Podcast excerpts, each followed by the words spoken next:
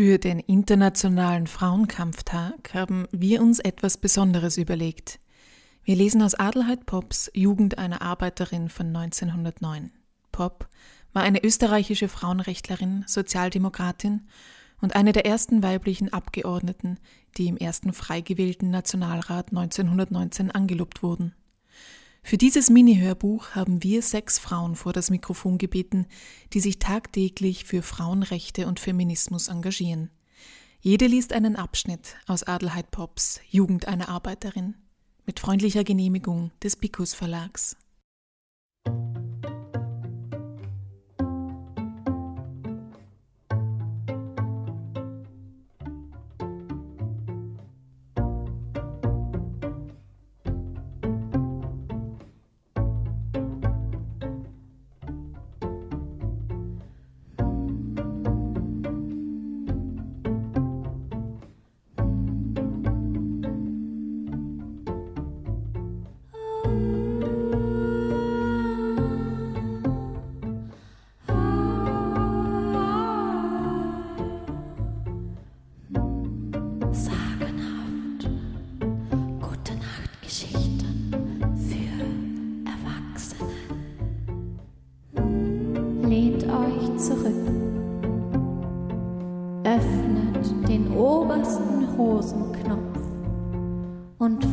Nicht auf den Gute Nacht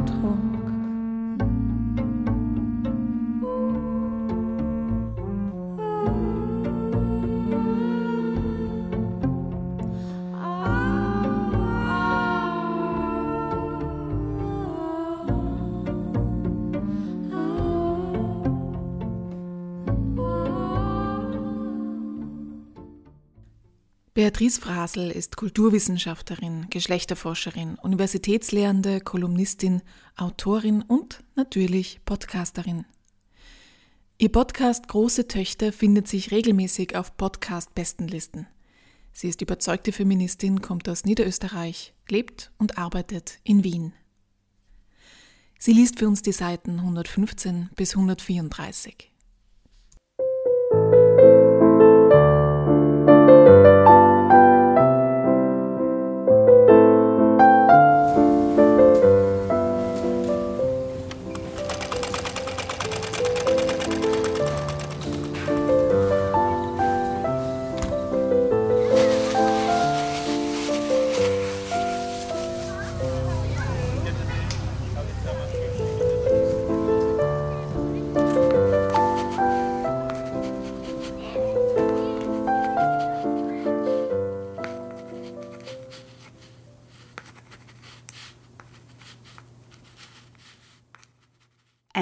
Tages wurde ich in das Arbeitszimmer meines Herrn beschieden. Das ereignete sich zum ersten Mal, trotzdem ich nun schon sieben Jahre in diesem Betriebe arbeitete. Herzklopfen hatte ich wohl, als ich, von den neugierigen Blicken meiner Kolleginnen gefolgt, dem Kontor zuschritt. Der Fabrikant erwartete mich mit der Sozialdemokratischen Zeitung in der Hand. Unter einem Aufruf, für den Pressefonds zur Gründung einer sozialdemokratischen Frauenzeitung zu sammeln, stand auch mein Name. Der Unternehmer redete mich mit Fräulein an, was er sonst den Arbeiterinnen gegenüber nicht tat, und fragte mich, ob ich diese Zeitung kenne und ob ich den Aufruf unterschrieben habe. Auf meine bejahende Antwort sagte er ungefähr, ich kann Ihnen keine Vorschriften machen, wie Sie Ihre freie Zeit verwenden wollen. Um das eine bitte ich Sie aber. In meiner Fabrik unterlassen Sie jede Agitation für diese Zwecke. Ebenso verbiete ich Ihnen jede Sammlung zur Unterstützung Ihrer Bestrebungen. Ich will Ruhe und Frieden in meinem Hause haben. Zum Schluss fügte er noch hinzu, eine Warnung möchte ich Ihnen noch auf den Weg geben. Sie sind jung und können nicht beurteilen, was sie tun. Merken Sie sich aber, die Politik ist ein undankbares Geschäft. Trotzdem es mein Vorsatz war, die Worte des Fabrikanten zu beherzigen und mich in der Fabrik nicht agitatorisch zu betätigen, konnte ich das nicht vermeiden. Denn manches war schlechter geworden. Viele Begünstigungen hatte man abgeschafft. In anderen Fabriken arbeitete man unter dem Einfluss der Maifeier nur mehr zehn Stunden. Wir aber immer noch elf. Das sollte eine Strafe dafür sein, dass wir gewagt hatten, den 1. Mai zu feiern. Darin unterschied sich mein Arbeitgeber gar nicht von so vielen anderen Fabrikanten. Er fühlte sich als Herr und Brotgeber und die Arbeiter sollten alles seiner Großmut und Gnade zu danken haben, weil wir einmal gewagt hatten, aus eigener Initiative eine Handlung zu vollführen, die nicht seine Billigung fand, mussten wir bestraft werden. Erst als ich nicht mehr in der Fabrik war, wurde die Arbeitszeit um eine Stunde verkürzt. Den Arbeitern und Arbeiterinnen wurde aber zugemutet, sich mit ihrer Unterschrift zu verpflichten, dass sie mit mir und den sozialistischen Bestrebungen nichts mehr zu tun haben wollten. Vieles sah ich jetzt mit anderen Augen als früher. Es arbeiteten in der Fabrik eine Anzahl Mädchen, die noch nicht das gesetzlich zulässige Alter erreicht hatten. War der Besuch des Fabriksinspektors zu erwarten, und merkwürdigerweise wusste man immer, wann dieser Besuch zu erwarten war, so wurde diesen Kindern eingeschärft, falls sie befragt würden, zu sagen, sie seien schon 14 Jahre alt.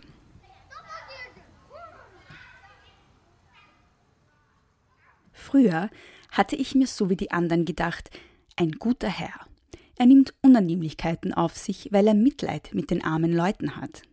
Seit ich Engels die Lage der arbeitenden Klassen in England gelesen hatte, urteilte ich anders darüber.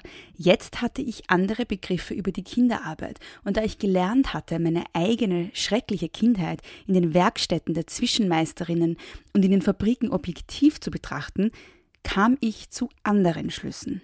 Zudem sah ich, dass gerade jene Arbeiterinnen, die schon als Kinder in die Fabrik eingetreten waren, die konservativsten, die jeder Aufforderung zur Solidarität unzugänglichsten waren. Sie betrachteten sich als einen Teil der Fabrik, ohne dass sie erkannten, wie wenig von dem auch durch sie geschaffenen Reichtum auf sie entfiel. Sie waren die demütigsten, die kriechendsten, die nur das Gefühl der Dankbarkeit für den guten Herrn kannten, der ihnen auf Lebenszeit Brot gab. Meine und der mir gleichgesinnten Kolleginnen Bestrebungen sahen sie mit Hass und Abscheu an. Was Wunder, dass ich jetzt am liebsten den Fabriksinspektor auf die Verwendung der 13-jährigen Kinder aufmerksam gemacht hätte. Und wie wurde gereinigt und geputzt, wenn der Beamte erwartet wurde. Ein förmlicher Reinlichkeitsfanatismus wurde entwickelt, während sonst Staub und Schmutz wochenlang ein üppiges Dasein führen konnten.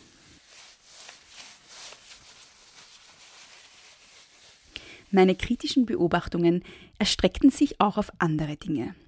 Wir gehörten jetzt einer Krankenkasse an und unser Vertreter im Vorstand war bisher immer von Fabrikanten im Namen der Arbeiterschaft nominiert worden.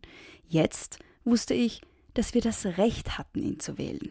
Ich machte dieses Recht im Verein mit dem schon genannten Gesinnungsgenossen geltend, und es kam wirklich zu einer Versammlung im Fabrikshof, die freilich ohne jede weitere Bedeutung verlief. Es ereigneten sich große Streiks. Tausende Familienväter mussten unterstützt werden, um sie und ihre Frauen und Kinder vor dem Hunger zu bewahren. Die Organisationen hatten noch keine Fonds. Die Arbeiterpresse forderte zu Sammlungen auf und auch ich hielt es für meine Pflicht, meine Kollegen und Kolleginnen um Beiträge zu ersuchen. Bei den meisten hatte ich Erfolg. Der Fabrikant erfuhr aber von den Sammlungen. Ich schien ihm unbequem zu sein denn eines Tages sprach er mich wieder an. Er forderte mich auf, ihm etwas von mir Geschriebenes zu bringen.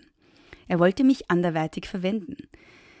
Es wurde mir Angst und Bange, wenn ich an meine unorthografische, hässliche Schrift dachte.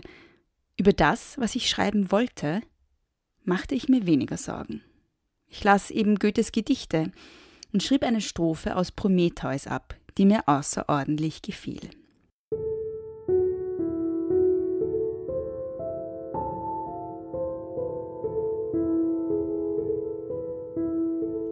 Ein Kind war, nicht wusste, wo aus noch ein, kehrt ich mein verirrtes Auge zur Sonne, als wenn drüber wär ein Ohr, zu hören meine Klage, ein Herz wie meins, sich des Bedrängten zu erbarmen. Ich wurde angewiesen, am nächsten Tag die Stelle einer erkrankten Kontoristin einzunehmen. Einige Jahre früher hätte ich mich darüber grenzenlos gefreut.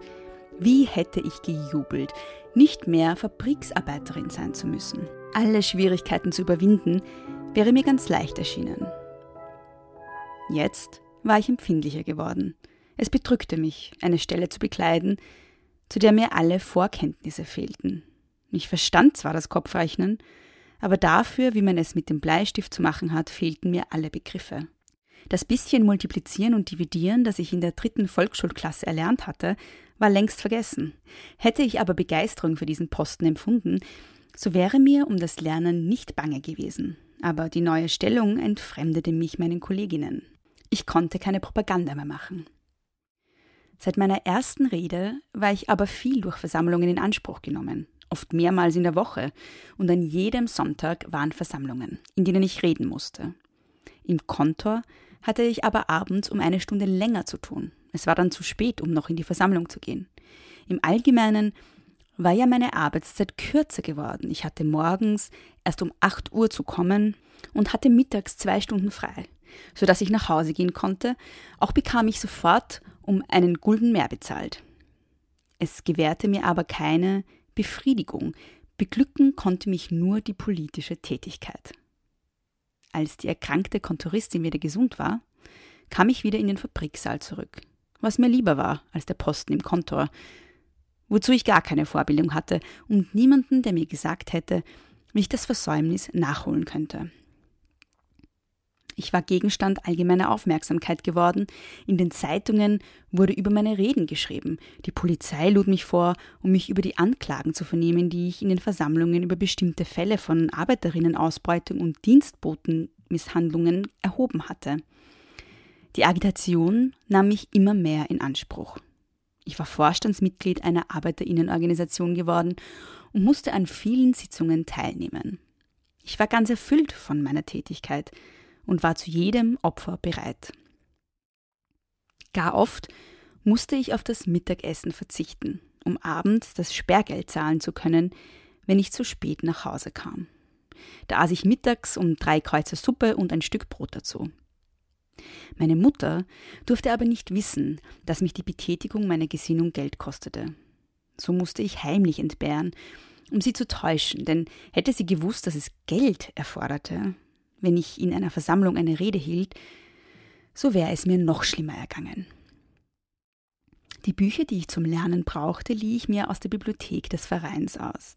Ich sprach über Presse und Literatur, über Zweck und Nutzen der Organisation, am liebsten aber über die Lage der Arbeiterinnen. Da sprach ich, was ich aus eigener Erfahrung wusste. Meine Leiden waren auch die Leiden der anderen. Da ich meine Tätigkeit unter so schwierigen Verhältnissen entfaltete, fühlte man umso mehr die Wahrheit, die aus meinen Worten sprach. Man fühlte aus ihnen die tiefste Not, die ich selber empfand.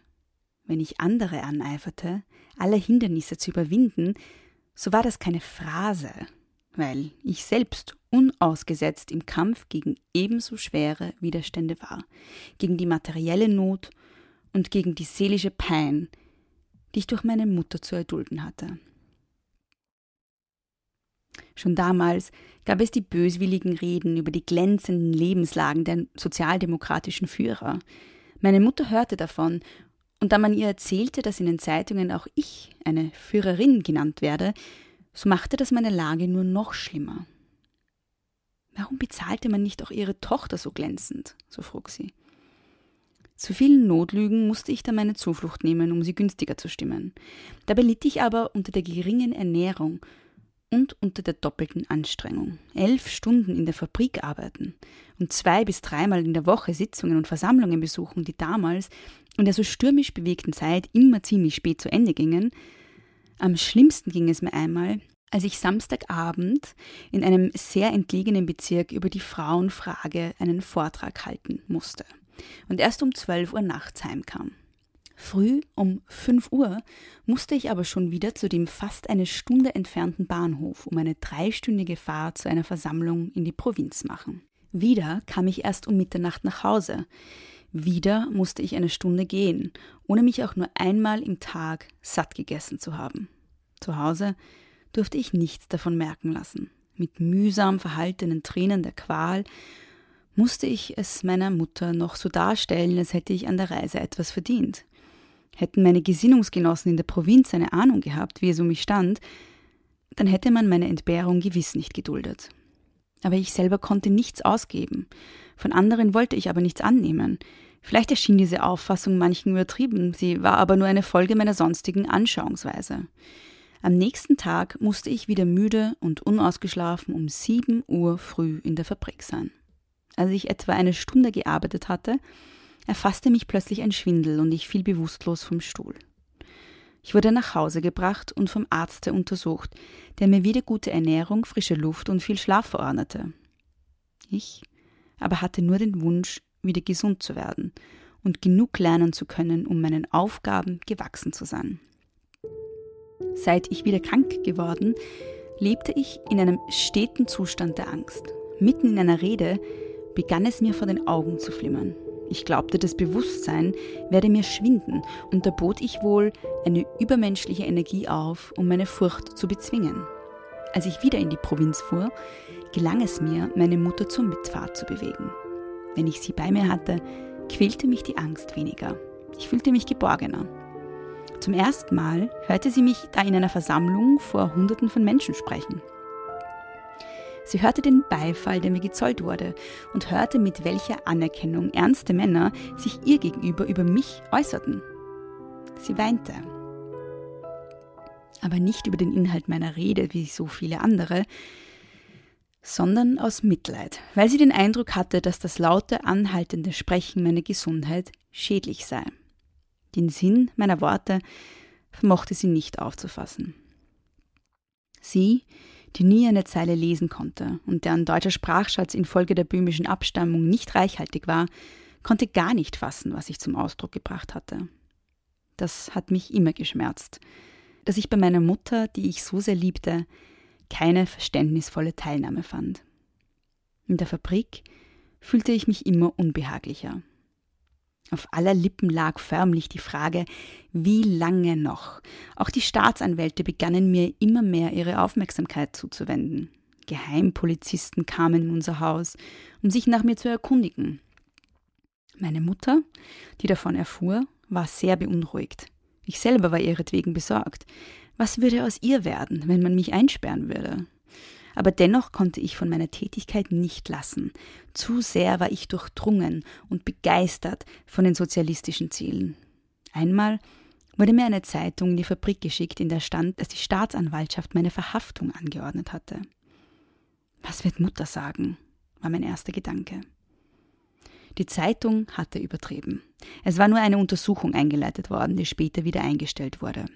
Als ich bald darauf ausersehen wurde, meine ganze Zeit der Agitation unter den Arbeiterinnen zu widmen und an einer Zeitung für Arbeiterinnen mitzuarbeiten, erhielt ich von dem Fabrikanten ein Zeugnis, das mir Fleiß und außerordentliche Verwendbarkeit nachrühmte. Er händigte es mir mit den Worten ein Ich wünsche Ihnen, dass Sie in Ihrem neuen Wirkungskreis ebenso viel Anerkennung finden mögen. Ich war jetzt unendlich glücklich.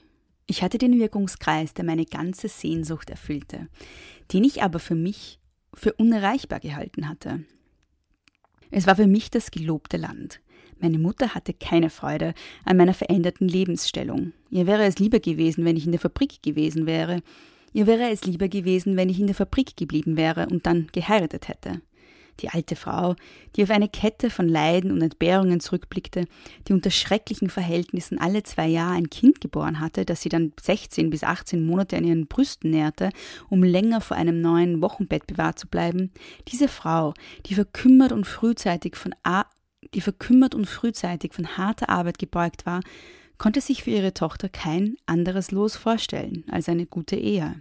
Ihre Tochter gut zu verheiraten, war ihr Sinnen und Trachten, und gar viel musste ich ausstehen, als ich noch in die Fabrik ging, wenn ich mich gegen eine Ehe wehrte, die nur den Zweck gehabt hätte, mir mein Los zu erleichtern, um mich von der Fabrik zu befreien. Heiraten und Kinder bekommen sah sie als die Bestimmung des Weibes an. So sehr ihr anfangs die Lobreden, die sie über mich hörte, schmeichelten, ebenso sehr änderte sich das, als sie einsah, dass ich mein ganzes Leben meinen Bestrebungen widmen wollte. Je mehr ich mich als Rednerin betätigte, umso unglücklicher wurde sie.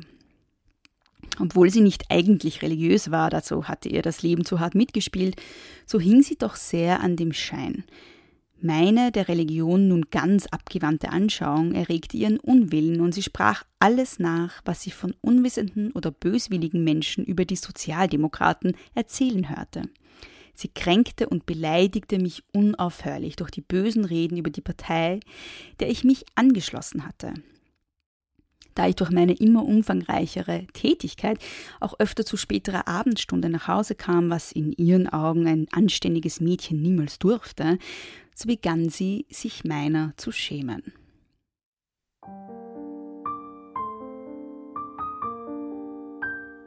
Wenn ich müde und abgehetzt heimkehrte, erwartete sie mich, um mir eine Szene zu machen und um mir zu fluchen. Kam ich mit dem Gefühl der Befriedigung nach Hause, weil ich irgendwo nützlich gewirkt hatte, so wurde mir diese Freude verbittert durch den Hohn, den ich von meiner Mutter zu erwarten hatte. Ich lag oft stundenlang im Bett und weinte, weinte bittere Tränen, dass gerade mir das Schicksal so abhold war. Jetzt, wo ich eine Tätigkeit hatte, die mich begeisterte, die mir Glück und Frohsinn bat, musste ich leiden, weil meine Mutter zu alt war, um noch mit mir fühlen zu können. Nie kam mir aber auch nur der Gedanke, mich von ihr zu trennen. Wir hatten miteinander so viel Leid ertragen. Wie sollte sie nicht bei mir sein, da so viele dunkle Schatten von mir gewichen waren?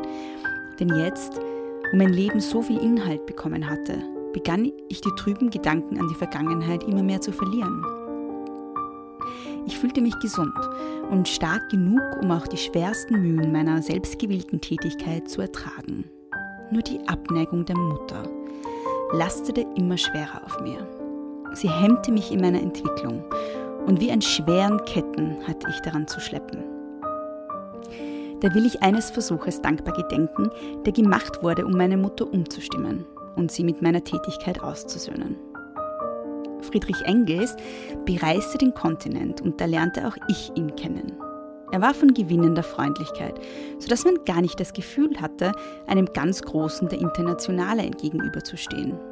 Da damals noch wenige Frauen in der Partei arbeiteten, die Führer aber die Mitarbeiterfrauen für nützlich hielten, so interessierte sich auch Friedrich Engels für meine Entwicklung. Da er mit mir sprach, so erzählte ich ihm auch von dem, was mir am meisten am Herzen lag, von meiner Mutter. Er wollte mir helfen und mir meinen Lebensweg erleichtern. Mit August Bibel kam er zu mir in meine bescheidene Vorstadtwohnung. Sie wollten der alten Frau begreiflich machen, dass sie auf ihre Tochter eigentlich stolz sein sollte. Aber meine Mutter, die nicht lesen und schreiben konnte und die von Politik nie etwas vernommen hatte, zeigte für die guten Absichten der beiden Führer kein Verständnis. Beide waren zwar in ganz Europa berühmt, ihre schriftstellerische und rednerische revolutionierende Tätigkeit hatte die Autoritäten der ganzen Welt in Bewegung gesetzt, an der alten armen Frau war sie aber spurlos vorübergegangen. Sie kannte nicht einmal ihre Namen. Als wir wieder allein waren, sagte sie geringschätzig, so alte bringst du daher. In ihren Augen handelte es sich bei jedem Manne, der kam, um einen Freier für mich, und da es ihr sehnlichster Wunsch war, mich verheiratet zu sehen, so wurde jeder daraufhin betrachtet. Unsere beiden Besucher, von denen der eine ein Kreis war, während der andere mein Vater hätte sein können, schienen ihr nicht die rechte Eignung zum Gatten ihrer jungen Tochter zu haben. Gerne hätte ich den Wunsch meiner Mutter zu heiraten erfüllt, aber ich vermochte nicht meine Ideale aufzugeben, nur um versorgt zu sein und um ein vor Not geschütztes Leben führen zu können. Ich war in meinem Denken zu selbstständig geworden, war zu sehr von der Anschauung durchdrungen, dass der Sozialismus nicht nur notwendig sei, sondern welterlösend wirken würde. Mein Glaube daran war so unerschütterlich geworden, und wenn ich an die Ehe dachte, so träumte ich von einem Manne, der meine Ideale teilen würde. Von ihm erwartete ich nicht nur das Glück, das Gleichdenkenden für ein gleiches Ziel strebenden Menschen beschieden sein kann, sondern auch die Förderung meiner eigenen Entwicklung. Dieses Glück wurde mir beschieden. Ich bekam einen Mann zum Gatten, der meine Gesinnung teilte und dessen Charakter das Ideal erreichte, von dem ich geträumt hatte. Es gab für ihn keine größere Freude, als wenn er meine Begeisterung für die Partei sah, für die er schon lange, bevor ich von ihm wusste, Opfer gebracht und gelitten hatte. Er teilte alle meine Sorgen und meine Kümmernisse, er erleichterte mir meinen Weg, wie er nur konnte. Manches persönliche Wohlbehagen gab er auf, um mir die Agitation unter den Arbeiterinnen zu ermöglichen. Die Frauen hatten keinen teilnehmenderen Freund als ihn, und oft erzählte er mir, wie es ihn immer geschmerzt habe, wenn er Frauen, gar oft schwache, zarte Geschöpfe, auf den Knien im Schmutz herumrutschen sah, um den Fußboden zu reinigen. In bitteren Worten sprach er von den Männern, die ihren halben Wochenlohn vertranken oder verspielten, indes Frau und Kinder zu Hause darbten. Er achtete nicht nur in der erwerbenden Frau die Arbeiterin, sondern auch in der im Haushalt tätigen, sei die Arbeitssklavin. Und er empörte sich über die Ungerechtigkeit, dass man ihre ermüdende und oft auftreibende Tätigkeit als Spielerei betrachtet. Wenn ich morgens mit ihm zusammen von daheim fortging und schon unser Zimmer aufgeräumt hatte, während er beim Lesen einer Zeitung gesessen, sei das nie als eine Selbstverständlichkeit an, sondern als eine über meine Pflicht gehende Leistung. Meine Mutter führte unsere Wirtschaft, aber in ihren festgewurzelten Anschauungen, dass die Frau ins Haus gehörte, vermochte sie nicht, ihre Verbitterung darüber zu unterdrücken, dass ich nicht ausschließlich beim Herd war.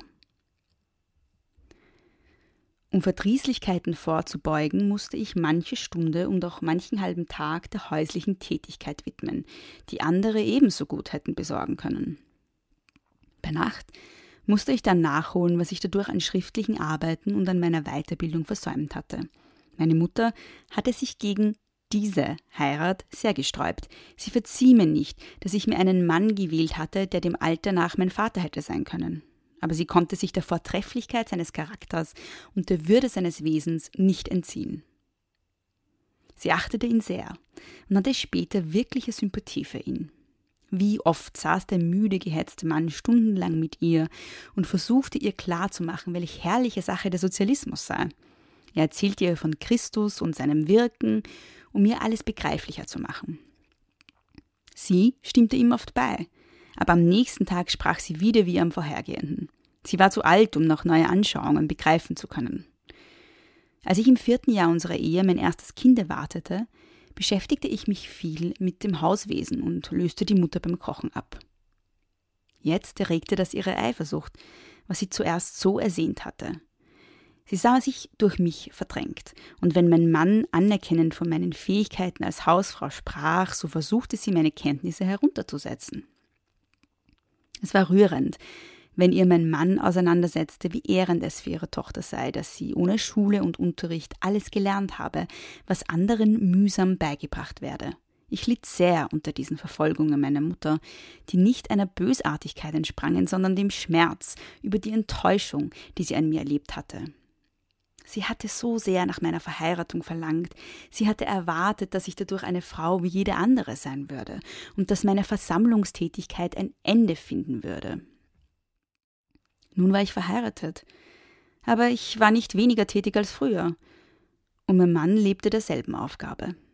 Wenn wir nachts heimkamen, erwartete sie uns in ihrem Bette sitzend und verzweiflungsvolle Klagen ausstoßend. Sie machte uns beiden schwere Vorwürfe. Mein Mann war so rücksichtsvoll und zartfühlend, dass sie ihr nie ein hartes Wort sagte. Aber was litt auch er darunter?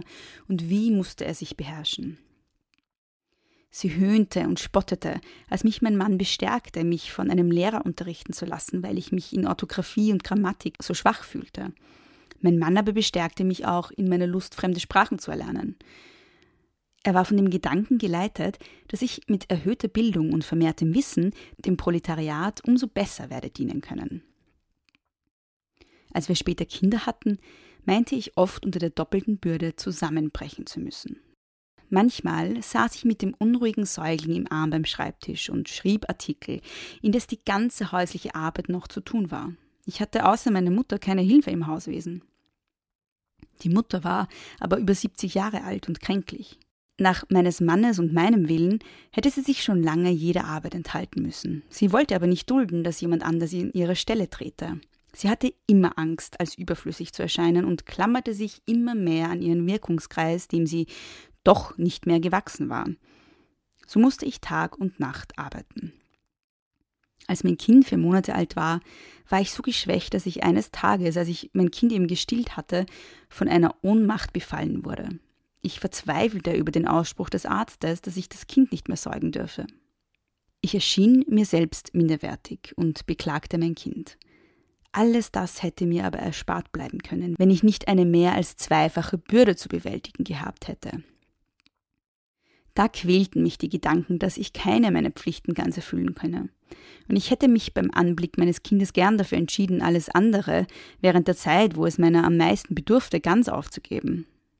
Da war es mein Mann, der mich immer wieder ermutigte. Er stellte mir vor, dass ich später, wenn das Kind meiner eigenen Pflege nicht mehr unbedingt bedürfe, unglücklich sein würde, wenn ich mich jetzt im Konflikt mit Mutter und Berufspflichten von der politischen Tätigkeit ganz zurückziehen würde.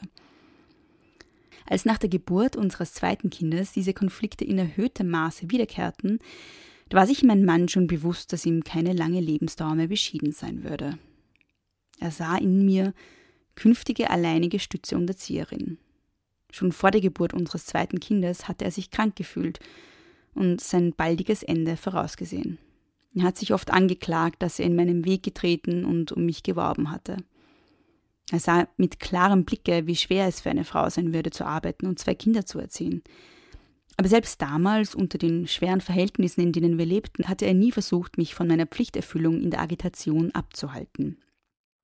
Wenn ich auf einige Tage zu Versammlungen fort sollte, bat ich ihn oft, sage doch einmal, du willst nicht, dass ich mit den Kindern allein lasse. Dann werde ich leichter die Kraft finden, mich zurückzuziehen. Da antwortete er mit seiner einfachen Güte, persönlich, um der Kinder willen wünsche ich, dass du hier bleibst. Aber als Parteigenosse wünsche ich, dass du dich nicht abhalten lässt, deine Pflicht zu tun. Wenn ich dann fort war, schrieb er mir täglich ausführliche Briefe über sein und der Kinder Befinden. Nichts vergaß er zu erwähnen, das geeignet war, mich zu beruhigen. Trotz der schweren Arbeitsbürde und der großen Verantwortung, die er zu tragen hatte, zwang er sich die Zeit zu erübrigen, nach den Kindern zu sehen und über die Gesundheit zu wachen. Daher verkenne ich niemals, wie schwer für Mütter die öffentliche Betätigung ist, weil ich weiß, welch große Opfer es kostet. Was hat mein Mann alles entbehrt, um seiner Gattin eine Betätigung zu ermöglichen, die er als eine nützliche für die Arbeiterklasse angesehen hat? Aber daraus habe ich auch die Erfahrung geschöpft, wie glücklich und ungetrübt eine Ehe sein kann. Leider war unser Glück kein langes. Nicht einmal neun Jahre war es uns vergönnt, das Leben gemeinsam zu verbringen. Wie gerne hätte er gelebt, um eine vielleicht leichtere Zukunft mit seinen Kindern zu genießen. Es war ihm nicht beschieden. Ich selbst wusste schon lange, dass er bloß kurze Zeit leben würde.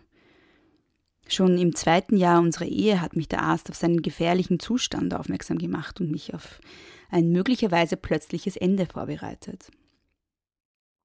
Ich sah all die Jahre, was er litt, und zu Tode erschrocken fuhr ich oft aus dem Schlafe auf, wenn ich ihn stöhnen hörte und sich verfärbend nach Atemringen sah. In höchster Angst sprang er oft von seinem Lager auf, von den furchtbarsten Schmerzen im Kopf gequält. Dann wieder packte ihn ein Krampf in den Füßen oder er konnte nicht schlafen, weil er eine furchtbare Leere im Kopf fühlte. All das erfüllte mich mit schwerer Sorge, die ich aber verbergen musste. Einmal, als ich wieder von einer größeren Agitationsreise zurückkam, die ich über seinen besonderen Wunsch unternommen hatte, fand ich ihn bei meiner Heimkehr so krank, dass ich sofort den Arzt holte. Mein Mann hat das Krankenlager, auf das er sich erst nach vielem Zureden gelegt hatte, nicht wieder verlassen. Ich hatte ihn als einen kranken, müden Mann kennengelernt. Ich habe erzählt, dass ich mir schöne Kleider anzog, wenn ich mir als Fabriksarbeiterin die Sozialdemokratische Zeitung holte.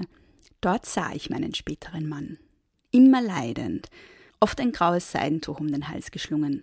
Als wir uns öfter sahen, erzählte er mir von seinem einsamen Dasein, von seiner kalten Kammer, in der ihn fröstelte und die ihm niemand heizte, von dem ungemütlichen Leben in Gast- und Kaffeehäusern, das für seinen kranken Körper so schädlich sei.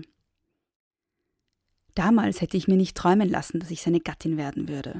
Aber ich lernte ihn immer mehr achten und empfand herzliche Teilnahme und Sympathie. Seine weise Klugheit und sein energischer Charakter imponierten mir. Ohne dass er etwas dazu tat, entstand in mir immer mehr der Wunsch, sein Leben zu verschönern und in seiner freudlosen Einsamkeit zu entziehen. Er gab mir kluge, wie ich wohl erkannte, aufrichtig gemeinte Ratschläge für mein Verhalten in verschiedenen Lebenslagen. Und immer habe ich seinen Rat als gut und nützlich empfunden. Es war sonderbar. Er war der erste Mann, für den sich meine Sympathie immer steigerte, je mehr ich ihn kannte. In meinen geheimsten Gedanken erwog ich die Frage, ob ich mit ihm glücklich sein könne. Und Wochen vorher, ehe er noch ein Wort von Liebe zu mir gesprochen hatte, betrachtete ich mich als zu ihm gehörig. Nie habe ich bereut, diese Ehe geschlossen zu haben. Sie hat mich aus einem früh ernsten Mädchen zu einer frohsinnigen Frau gemacht. Nur als ich mir der ganzen Gefahr, in der er ständig schwebte, bewusst geworden war, da kam wieder die Sorge, die heimlich nagende Sorge. Da ich vom Arzt wusste, dass jede Aufregung für ihn tödlich werden könnte, so befand ich mich in stetiger, geheimer Bemühung, alles, was ihm zur Erregung Anlass geben könnte, von ihm fernzuhalten. Wie schwer und wie selten gelang mir das. Da er zu jenen außerordentlich pflichttreuen Menschen gehörte, die entschlossen sind, bis zum Äußersten ihre Pflicht zu tun und auf sich keine Rücksicht zu nehmen, machten sich alle, die ihn umgaben, außer mir, keine Vorstellung von seinem schonungsbedürftigen Zustand. Welche Nerven musste aber gerade er haben, um den an ihn gestellten Aufgaben nachzukommen? Wären wir in guten materiellen Verhältnissen gewesen, hätte er sich nur einmal eine gründliche Erholung gönnen und von den vielen Sorgen, die ihm aufgebürdet waren, ausruhen können. So hätte er wohl um einige Jahre länger leben können. Aber Ruhe, Schonung und Erholung gab es für ihn nicht, woran zum Teil auch sein übergroßes Pflichtgefühl für die ihm übertragene Aufgabe schuld war. So wurde ihm auch nicht das Glück zuteil, das zu erleben, wofür er täglich bereit war, sein Leben hinzugeben, die wachsende Größe und Macht der Arbeiterklasse. Meine Mutter fühlte die erste Zeit mit mir.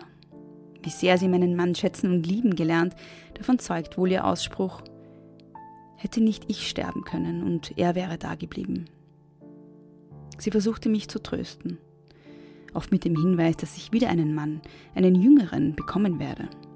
Ich aber hatte meine Kinder und suchte in dem Gedankenstärke, dass es für niemanden ein vollkommenes Glück gebe. Und der Sozialismus hatte mir so viel gegeben, verlieh meinem Leben so viel Befriedigung, dass ich die Kraft hatte, über vieles ungebrochen hinwegzukommen. Einer großen Sache aus Begeisterung dienen gibt so viel innere Freude und verleiht dem Leben einen so hohen Wert, dass man viel ertragen kann, ohne mutlos zu werden. Das lernte ich an mir erkennen.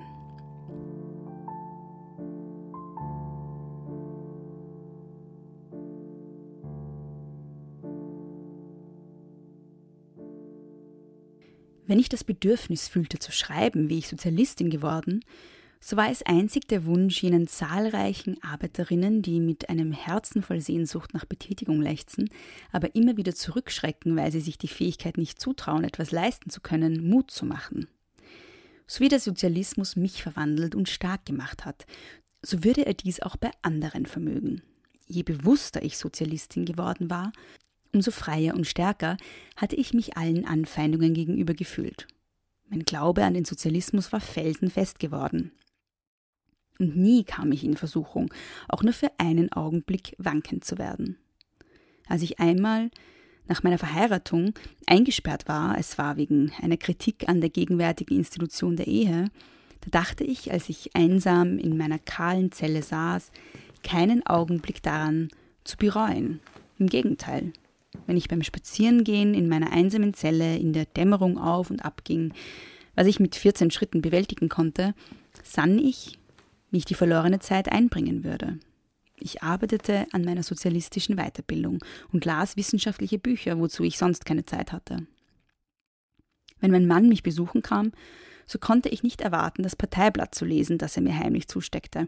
Es war nicht angenehm in der Zelle mit dem Guckloch, durch das der Justizsoldat hereinsehen konnte, so oft es ihm beliebte. Wo ich mich fürchtete, wenn um sechs Uhr früh der Aufseher mit einem Gefangenen kam, um Wasser zu bringen, wo es mir den Schlaf raubte, wenn bei Nacht die Gasflamme brennen blieb, damit man mich durch das Guckloch jederzeit beobachten konnte. Beim Spaziergang im Hofe musste ich zehn Schritte hinter den anderen Gefangenen gehen, damit sie mit mir, der politischen, nicht sprechen konnten. Und wenn doch eine zurückblieb, um mich anzusprechen und um den Grund meines Hierseins zu fragen, wie gemein und roh wurde sie da vom Aufseher beschimpft. Auf meinem Lager vermeinte ich auf Steinen zu liegen, und alle Glieder schmerzten mich von der Härte, aber nie kam mir ein Gedanke der Reue. Tief gewurzelt war mein Vertrauen, dass der schöne Spruch Georg Herwegs, der so oft bei Arbeiterfesten die Wände schmückte, durch die sieghafte Kraft des proletarischen Befreiungskampfs verwirklicht werden wird. Was wir begehren, von der Zukunft fernen, dass Brot und Arbeit uns gerüstet stehen, dass unsere Kinder in der Schule lernen und unsere Kreise nicht mehr betteln gehen. Wer wahrhaft den Willen hat, mitzuhelfen, dass Herwigs Worte zur Wirklichkeit werden, darf vor keiner Schwierigkeit zurückweichen. Das Ziel ist ungemein schön. Es leuchtet so verheißend, dass nicht so schwer sein kann, um nicht doch die Kraft zu finden, es zu überwinden. Wenn es mir gelingen wird, in diesem Sinne mit meiner bescheidenen Arbeit zu wirken, dann habe ich mein Ziel erreicht.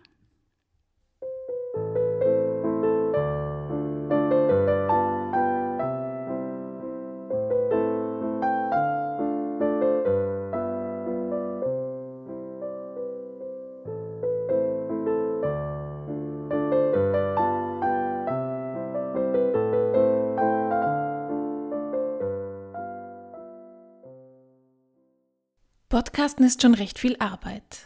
Wenn ihr sagenhaft unterstützen wollt, dann schaut doch auf unserer Steady-Seite vorbei. Dort könnt ihr uns mit einem kleinen Betrag monatlich unterstützen, wenn ihr wollt. Keine Sorge, sagenhaft bleibt weiter gratis, aber wir freuen uns über jeden, der uns dabei hilft, das auch weiter so zu machen. Also einfach auf steadyhq.com vorbeischauen und nach sagenhaft suchen. Danke.